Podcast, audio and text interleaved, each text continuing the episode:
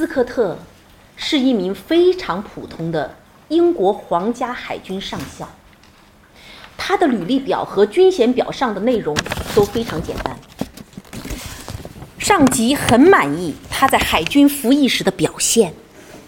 后来，他和沙克尔顿一起组织过探险队，没有显露出任何可能出人头地、成为英雄的迹象。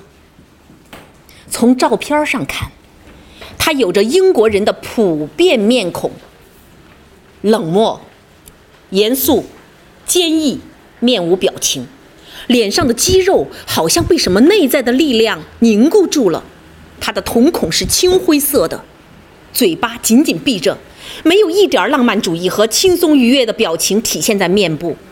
能够看出来的只有一种坚韧的意志力和对现实世界的思考。这就是茨威格对斯科特的描写。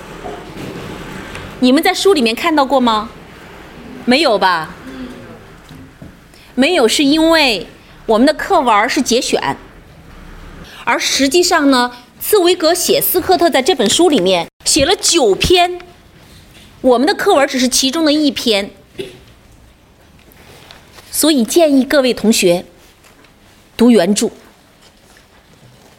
如果你课文里这一篇你觉得哎很有意思，把原著拿来读。现在我们就来认识一下。茨威格笔下的斯科特，看一看他的照片这就是斯科特在南极留下的照片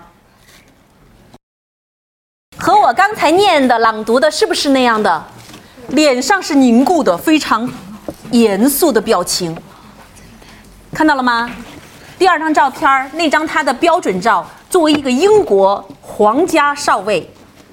哇哇，帅不帅？帅。这是他在没有去南极之前，这是他的标准照，非常帅。他的眼睛里面，你们看到什么了？看到什么？看到愤怒。你看到了愤怒。你看到什么？他的国家。坚毅。还有谁？你看到了国家。他的国家。他的国家。好。还有谁在他眼睛里看到了什么？看到了世界。看到希望。看到光，还看到什么？看到信仰，非常好，信念，看到信念，非常好，这就是他的照片儿。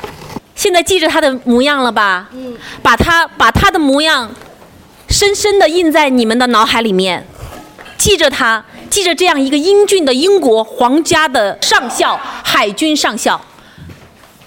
大家刚才说，在他的眼睛里看到的那些东西，我想确实是。如果你读了他的故事，一定会在他的眼睛里看到这些，看到勇敢，看到世界，看到信念，看到坚毅，看到希望，看到光。这就是我们要认识的斯科特，是我们今天要认识的第二个人。